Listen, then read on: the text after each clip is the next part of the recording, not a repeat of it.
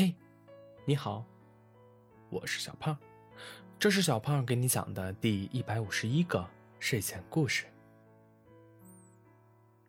在一个宁静的森林边缘，有一片美丽的草地，这里是各种小动物们最喜欢的聚会地点。我们的主角是一只聪明活泼的燕子阿宝。还有他的好朋友，一只热心肠的刺猬阿蒙。一天，阳光明媚，阿宝和阿蒙决定在草地上召集一场小动物的聚会。阿宝飞到树上，用他悦耳的歌声传达了邀请。然而，当他们汇聚到草地上的时候，大家发现了一个问题：小鸟小乐失踪了。阿宝担忧地问：“小乐今天怎么没来？有谁知道他去哪儿了吗？”兔子罗宾皱眉回答：“我早上还在树林看到他，那会儿他还好好的呢。”松鼠苏珊说。我也不知道，但我觉得我们应该去找找他。阿蒙立刻回应：“对，我们得把他找回来，一起享受着美好的聚会。”于是，小动物们分成了几个小组，开始在森林里寻找失踪的小乐。阿宝和阿蒙负责搜索河边的区域。在河边，他们遇到了正在捉虫的青蛙小月。阿宝焦急地询问：“小月，你见过小乐吗？他今天没有来参加聚会，我们都很担心他。”青蛙小月思考了一下，回答道：“哦，我记得了，我刚才在河对岸看到了一只小鸟。”好像是他呢，他好像掉进了一片浓密的草丛里。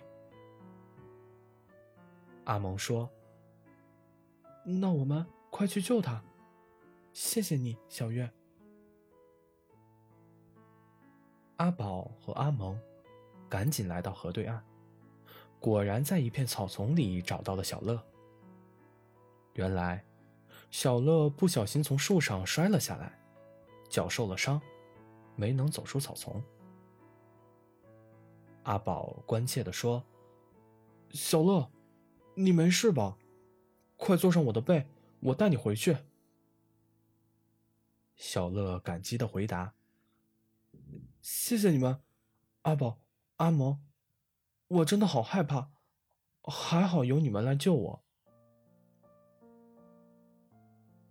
小动物们把小乐带回了聚会现场。为他包扎了受伤的脚。大家围着小乐，关心地询问他的情况。